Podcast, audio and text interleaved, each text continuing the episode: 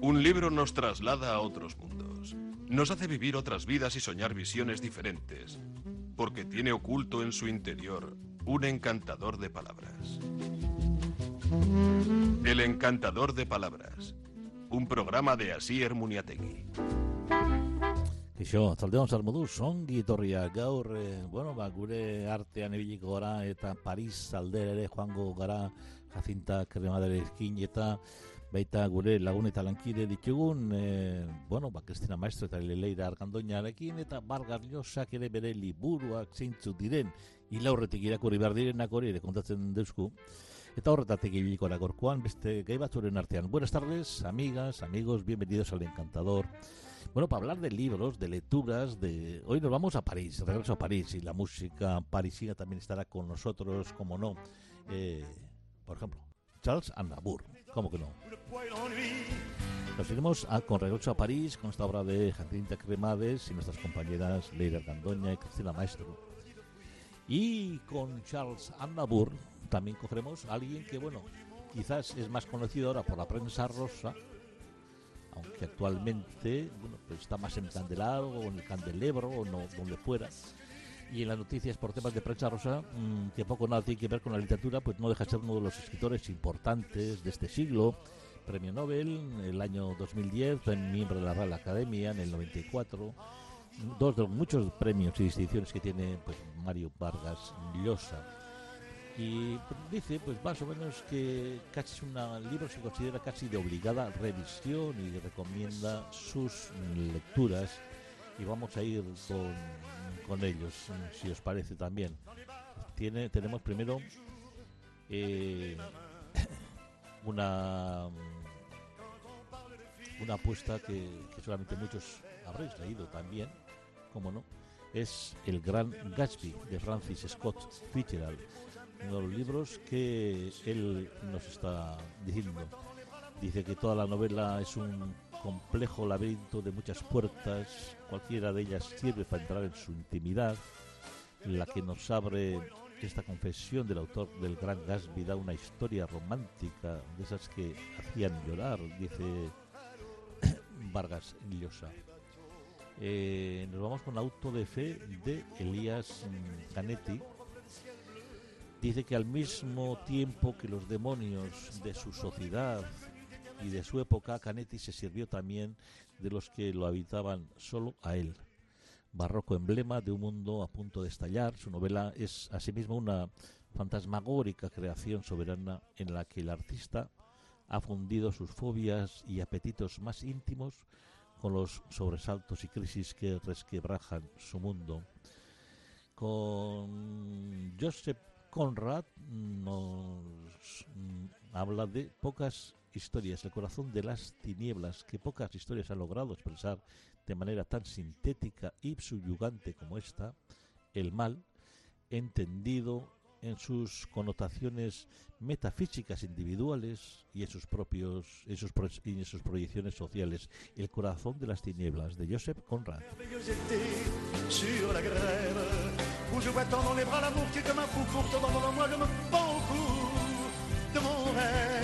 El siguiente autor es Henry Miller, como veis todos son autores de gran prestigio. Henry Miller y Trópico de Cáncer, dice Vargas Llosa que el narrador personaje de Trópico de Cáncer es la gran creación de la novela, el éxito supremo de Henry Miller como novelista ese Henry obsceno, narcisista, despectivo del mundo, solícito solo con su falo y sus tripas, tiene ante todo una verba inconfundible, una rabelesiana vitalidad para transmutar en arte lo vulgar y lo sucio, para espiritualizar con su gran bozarrón poético las funciones fisiológicas, la mezquindad, lo sórdido, para dar una dignidad estética a la grosería. Así lo describe Vargas Llosa. Otra obra también, vamos, eh, de las históricas, es mm, Lolita, de Vladimir Nabokov. Y bueno, pues eh, dice que Humbert, Humbert cuenta esta historia con las pausas, suspensos, falsas pistas, ironías, ambigüedades de un narrador consumado en el arte de reavivar cada momento la curiosidad del lector. Su historia es escandalosa, pero no pornográfica, ni siquiera erótica, una burla incesante de instituciones, profesiones y quehaceres desde el psicoanálisis, una de las bestias negras de Nabokov, hasta la educación y la familia, permean el diálogo de Humbert. Humbert explica sobre esta obra Lolita de Nabokov. Luego tenemos a Virginia Woolf con la señora Dalloway. Dice que el embellecimiento sistemático de la vida, gracias a sus refracciones, sensibilidades exquisitas, capaces de eh, libar en todos los objetos y en todas las circunstancias la secreta hermosura que encierran, es lo que confiere al mundo de la señora Dalloway su milagrosa originalidad, según Vargas Llosa.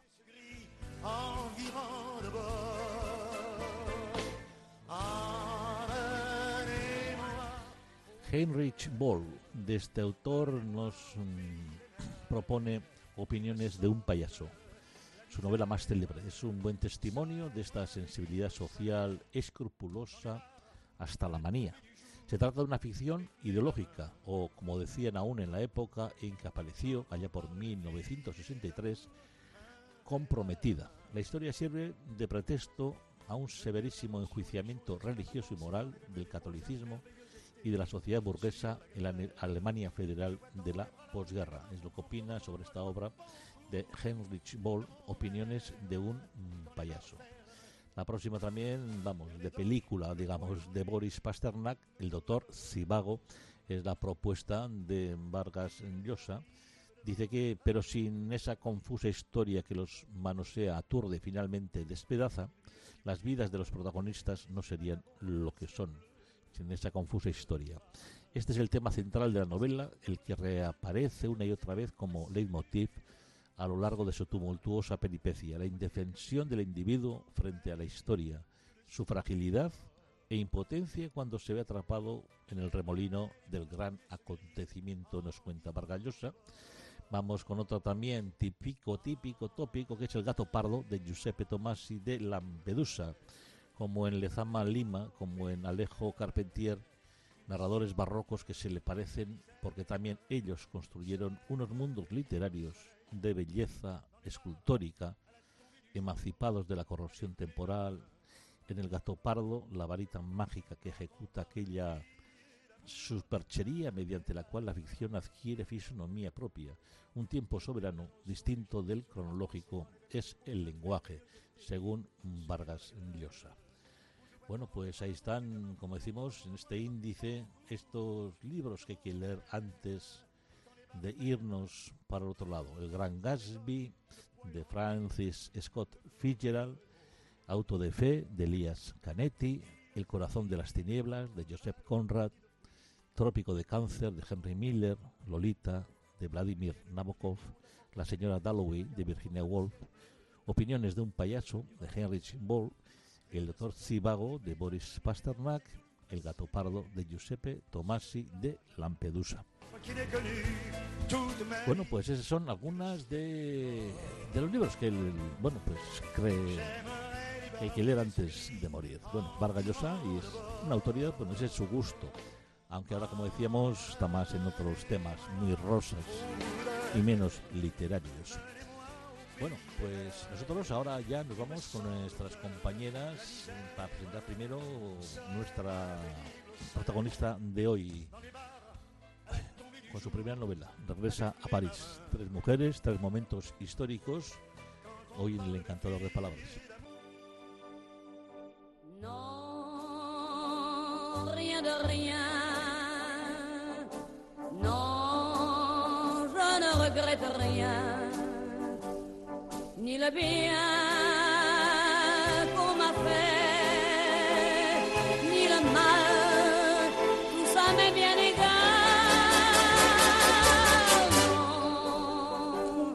Bueno, pues nos vamos a París. Regreso a París es el título de la novela que hoy nos presentan nuestras compañeras Cristina Maestro y Leire Argandoña.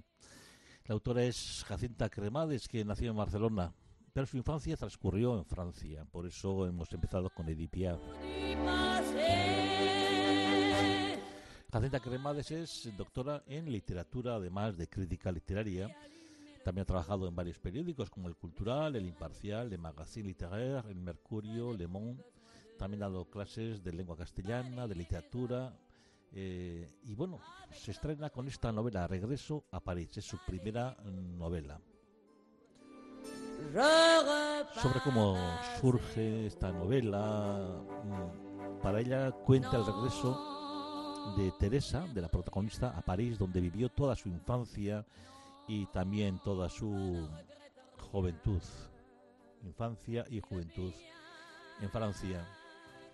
Y bueno, al fallecer su madre Maite, vuelve con su hija Lucía, a quien le cuenta, gracias a historias contenidas en cajas, la historia de su madre, que dejó su Barcelona natal para abandonar su tradición familiar y empezar una vida nueva.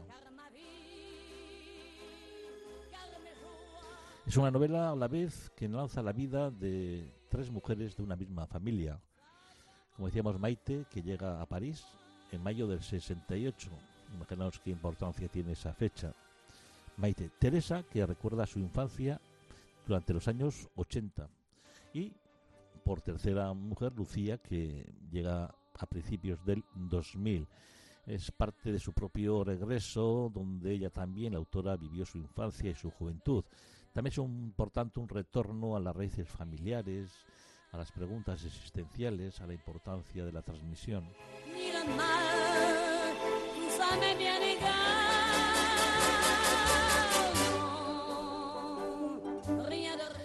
Dice que ella, como lectora también, eh, en este caso, eh, tiene una imagen leyendo a su madre Le Petit Nicolás, el pequeño Nicolás, y no al revés, no es que la madre le leyera a ella, sino al revés, ella le leía a su madre, las dos tumbadas en una cama de un hotel durante un viaje por Grecia. Y su primera novela fue una especie de plagio de reencuentro de Fred Ullman, un relato que leyó ella sobre la amistad entre un niño judío y uno nazi, que le marcó a ella profundamente. Gracias a Dios dice que no la llegó a terminar, si no hubiera acabado en el calabazo, en el calabozo de los mm, plagiadores y que sobre todo a mm, las escritoras que más le gustan son las hermanas Bronte, también como no Carmen Martín Gaite, nuestra querida Carmiña, Elizabeth Strutt y Nancy Houston. Y también que le hubiera quizá gustado quizás eh, conocer al conde de Montecristo y crear a la mujer con Alcuza de Damaso Alonso. Dice que siempre escribe por las mañanas, que lee por las tardes y que sería incapaz de hacer o hacerlo al revés, es decir, sería incapaz de escribir por la tarde y leer por la mañana. Bueno, y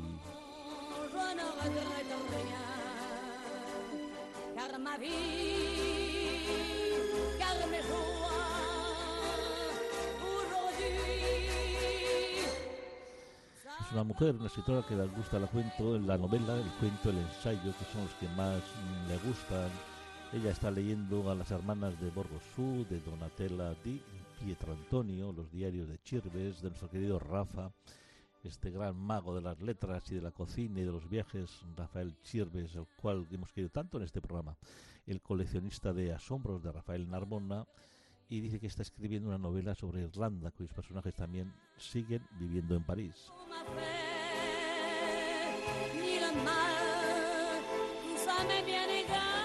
Dice que gracias a las editoriales, que, bueno, algunas muy raras, como dice, hay una explosión de editoriales con perfiles muy diferentes a la hora de publicar y todas ellas se muestran comprometidas por dar a conocer el texto literario, histórico, de ensayo, y están ahí por amor a la literatura y eso es un milagro hoy en día.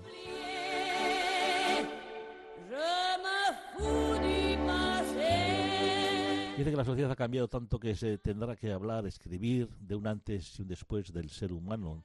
Dice que ella tiene que hacer un esfuerzo para ver lo positivo. Lo mejor es el alcance que todos tenemos a los contenidos intelectuales a través de la red, aunque es también nuestra gran perdición. Dice, lo cierto es que si me hubieran dejado elegir la época en la que nacer, pues ella no hubiera elegido esta época, hubiera elegido cualquier otra.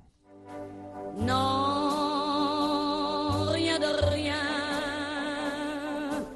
Non, je ne. Ni le bien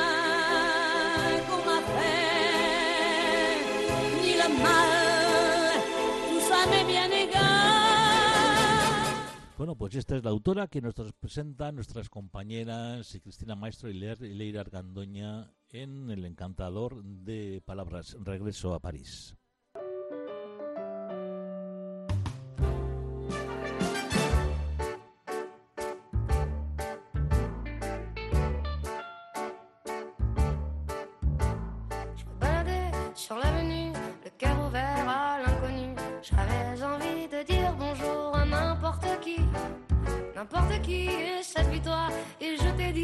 N'importe quoi. Il suffisait de te parler pour t'apprivoiser. Oh, Champs-Élysées.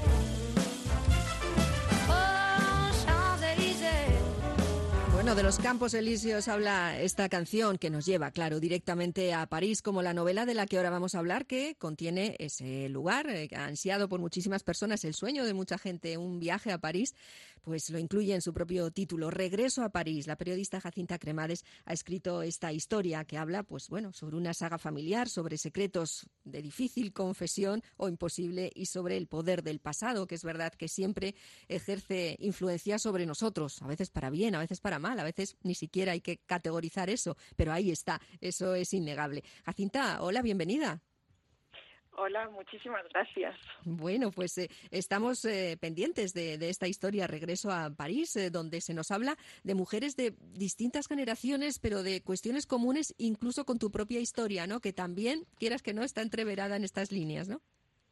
Sí, sí, por supuesto. Yo viví los primeros 20 años de mi vida en Francia, en París, y unos años después, eh, a partir de los 40, me vi eh, por circunstancias familiares con un regreso a esa misma ciudad acompañada de mis hijas. Sí. Bueno, y entonces... Y a partir de ahí, pues es. nació esta novela Regreso a París. Bueno, pues ¿cómo son las mujeres que aparecen en, en Regreso a París? ¿Qué les ocurre?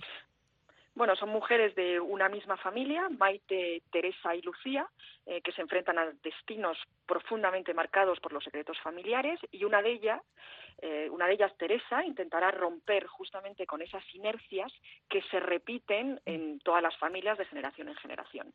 Eh, la novela parte cuando Teresa tiene que regresar a París, donde ha pasado toda su infancia, al fallecer su madre, la maga, y, y una vez en la ciudad, acompañada de su hija Lucía, revive, recuerda eh, todo su pasado familiar con su madre, los secretos que no le decía, cómo descubrir quién es esa madre de la que más tarde tuvo que huir y para mm, transmitírselos a la propia Lucía y a la vez encontrar ella misma su propio destino.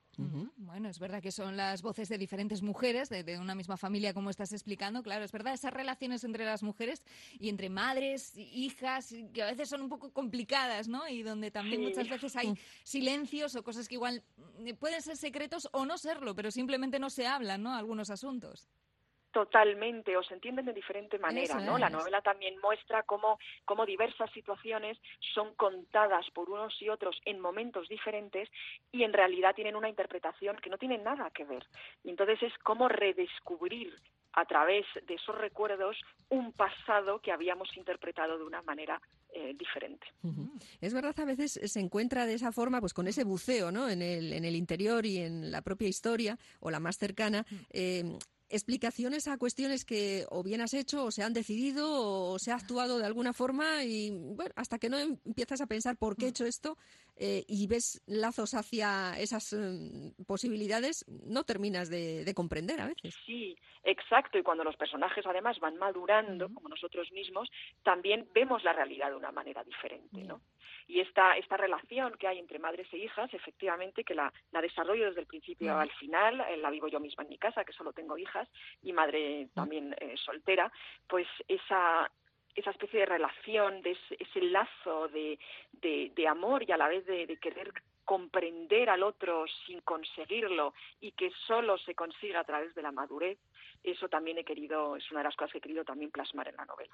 No sé si has ahondado también en algo que, que suele ser también, bueno, bastante común, voy a decir, en estas relaciones familiares, eh, los reproches, aunque no sean a veces verbalizados, pero que están ahí, un poco de forma callada, ¿no? Por, por algo que uno Sí. esperaba igual que ocurriera y no ha terminado de ocurrir, o algo que ha ocurrido y que, que, bueno, nos ha sorprendido para mal. Por supuesto, y cuando uno tiene hijos quiere lo mejor para, Mm. para ellos y eso hace que elijas una forma de vida, una forma de educar, que es lo que hace la maga con, con Teresa, sabiendo que eh, eso la llevará a un callejón sin salida donde la niña se encontrará sin el pasado familiar que ella mm, hubiera necesitado para poder crecer eh, de una manera más completa. Bueno, pero hablemos de París también, eh, Jacinta, porque titula la historia, es el escenario y, o, Sí. o- o, bueno, el más importante. Y, y cuéntanos cuál es el papel que, que tiene o que le quieres tú dar en, en la narración. Bueno, París es una ciudad que a mí siempre me ha inspirado. Primera, porque viví ahí los 20 primeros años de mi vida y luego me fui. Me fui y de alguna manera lo veía como, como un lugar inalcanzable y a la, y a la vez que, que me pertenecía, que de, en donde, de donde yo era realmente, siendo española y, y, y con una familia española. Entonces era un poco extraño este desarraigo que había tenido. Y gracias a Dios, 20 años después, 20 años después de haber recorrido eh, varios países, de haber vivido en España, Estados Unidos, en Portugal, me vi eh, con la posibilidad de volver a París con mis hijas. Y les quise dar esa cultura que, que me había hecho crecer a mí misma, ¿no? Entonces, esa decisión que también se muestra en la novela, esa decisión de regreso a un lugar para, para transmitirles todo mi pasado, es lo que hace Teresa con, con Lucía, que le transmite y le abre las puertas de unos secretos que ni ella misma conoce. Entonces, París es eh, la ciudad a la que yo regresé eh, y la que me permitió mm, enfrentarme con todo, con todo mi pasado, tanto traumático como bello, Sí, sí. ¿no? Claro, claro. y que me había construido. Y entonces es, eh, París es, es ese laberinto y a la vez eh, y a la vez ese lugar, ese mundo que me es tan propio para la escritura. Bueno, y, y también entiendo que en la novela pues tienen que aparecer momentos históricos también, es decir, no solo lo que le ocurre a la protagonista y su entorno, sino lo que le pa- pasaba en el, en el común, ¿no? De lo que iba visitando la vida y la sociedad, ¿no? Sí, sí, sí, los, los personajes están anclados Mm. en su momento histórico. La maga vive todo mayo del 68, Mm. eh, primero en España, cómo se vivió, y luego en Francia, cuando, cuando llega a la ciudad. Eh, esos enfrentamientos culturales, esas, esos rompimientos con la sociedad anterior que se vivieron de forma desgarradora, como son todas las revoluciones, y que ella eh, lo plasma en su propia historia en su propia mm, en su propio granito de arena pero que a la vez muestra la magnitud de esa de esa revolución Mm, Bueno, pues muy, muy sugestivo eh, todo lo que nos cuenta Jacinta Cremades, que es la autora de Regreso a París, eh, pues preparado para que disfrutes de esta narración en el momento que, que tú quieras, porque esta es la, la presentación y estos días donde estamos hablando de ella. Pues eh, Jacinta, antes de que te vayas, te voy a preguntar, porque claro, veo, veo tu vida, entiendo que pues tú eres bilingüe, ¿no? Y te escuchamos ahora en español, pues con ni, cero acento, ni un deje, ni un nada, y, y lo mismo te pasará en francés. Digo yo, las personas que, bueno, pues hemos intentado con el francés ya de adultos y demás, ¿crees que es posible sacar una, una R francesa, un, bien, o, o ya no sé, es imposible? Para nada para nada. Los, los idiomas se estudian a lo largo de la vida. De hecho eh, hablando por ejemplo con el inglés mis padres que siempre estaban obsesionados cuando era pequeña en que aprendiera inglés me mandaban a Inglaterra a Irlanda eh, cursos en el británico, en fin, todo tipo de, de, formas. No aprendí realmente a hablar inglés más que cuando ya de adulta fui a trabajar a Estados Unidos. Y ahí es cuando yo saqué el idioma. O sea que, por supuesto, el idioma se puede aprender a lo largo de toda la vida y es verdad que se dice que tienes que cogerlo en la infancia. Bueno, en mi caso no lo fue, con lo cual yo, vamos, estoy completamente abierta a pensar que uno estudia los idiomas a lo largo de toda la vida. Pues es verdad, es cierto que el contacto y la propia práctica es lo que te hace avanzar con un cohete, ¿no? Con, con el aprendizaje de, de, los idiomas. Pues Desde muchísimas luego, gracias sí. y un abrazo, Jacinta, y lo mejor gracias para este regreso a París. Adiós. Muchísimas gracias. Oh, guau. gracias. El encantador de palabras. Eskerrik asko gure Cristina Maestro, Leider Gandoña eta Jacinta Cremades. regreso a París. Y ahora regresa con Chessy.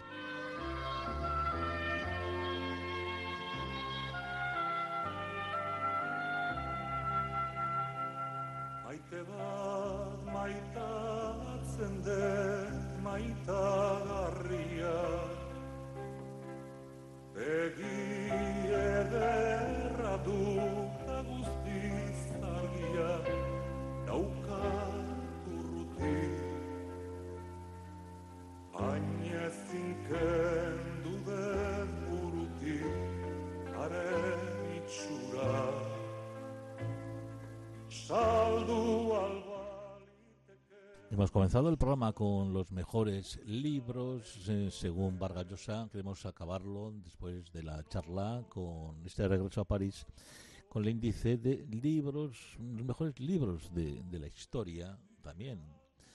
Eh, este comienza con el poema de Gilgamesh, que es uno de los mejores libros de la historia según la Biblioteca Mundial, que estableció un listado de los 100 mejores según la propuesta de 100 escritores de 54 países diferentes. ¿Por qué se escogió este libro? Pues para empezar, proviene del siglo XVII a.C. de Sumeria y el imperio acadio y está escrito en ese idioma. Y en él se nos cuentan las aventuras del rey Gilgamesh, un rey despótico que abusaba de sus súbditos.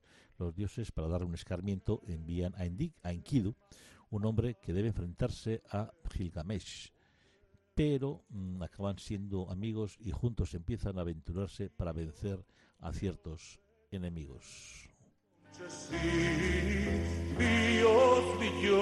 Alguien voló sobre el nido del cuco. Este título tan extraño en realidad es uno de los mejores libros de la historia. De hecho, Netflix se fijó en él para hacer su serie Ratchet, ya que la protagonista aquí es una enfermera tirana que se ocupa del psiquiátrico de Oregón de una manera poco ortodoxa. Fue escrito en el 62 por Ken Kensi y en su época causó una gran conmoción debido a que era considerado pornográfico o que alardeaba de un comportamiento criminal. Cien años de soledad, escrito por Gabriel García Márquez, es considerado uno de los mejores de la historia por la trama que se cuenta, pero también por la forma en que el autor ha sabido narrar todo. En él también se podrá conocer la vida, la familia, Buen Día y Guarán, las fantasías, obsesiones, miedos, tragedias que los envuelven y que hacen que los años vayan transcurriendo y modificando su buenaventura. El Señor de los Anillos con Tolkien una obra de ficción tan importante que en cualquier lista, los mejores libros de la historia, pues tiene que estar presente. Y, e- y es que lo que hizo el autor en este libro fue una odisea, se le inventó absolutamente todo con varios hilos narrativos, historia compleja, enorme, que bien parecería que está contando la obra y milagros de otro planeta. Unos personajes que no eran tan héroes ni tan villanos como parecían en un primer momento, eh, no hay realmente un protagonista, sino varios, un mundo inventado que pocos escritores han conseguido imitar. Tenemos también el libro de Job, que no se sabe quién escribió este libro, aunque sí se, data del siglo eh, sexto o cuarto antes de Cristo. En él se encuentra una historia de un hombre temeroso de Dios, muy bueno. Cuando Dios habla con Satanás de este hombre, el demonio decide tentar para que Dios vea que no es tan bueno como pretende hacerle creer. Así que lo somete a pruebas y tentaciones con el objetivo de que Job peque. Sin embargo, no es tan fácil como parece. Y es que el libro tiene una gran filosofía entre sus letras, una escritura que, aunque puede resultar complicada, complicada de entender, pues todo mm, ahora sí que da respuesta a muchas incógnitas y te hace pensar en cosas que antes no habías tenido en cuenta. Las mil y una noches también, escrito entre el 700 y el 1500 por alguien que no se sabe quién fue. La historia de la princesa Sheresade, hija del visir, que consigue aplacar y detener la matanza del sultán Sher a través de la narración de cuentos. Crimen y castigo de Dostoyevsky, también entre los mejores libros de la historia. Los cuentos de Hans Christian Andersen, La Divina Comedia, escrita por Dante Alighieri, 1984, fue el título que George Orwell escogió para su libro, uno de los mejores de la historia, Orgullo y Prejuicio, de Jane Austen, una de las autores femeninas. Bueno, pues esas son las mejores libros de la historia. Bueno, pues ahí tenéis, desde el poema de Gil Gamesh. Nos vamos, que se nos ha acabado el tiempo, entre tanto libro y la luna dice que solamente nos queda medio minuto para deciros agur. Y mañana volveremos con más historias, más libros, más mm, personajes Y bueno, pues regresando de París a la luna. Bueno, la uno, baguas. Ilargierkin batera, talde uste izenean hasi harmoniategren aurra dazue jainko alagun. Musu handi batez bidarte. Aio, aio. Gaur ez etortzeko Na, na, na, na, na, na, na, na.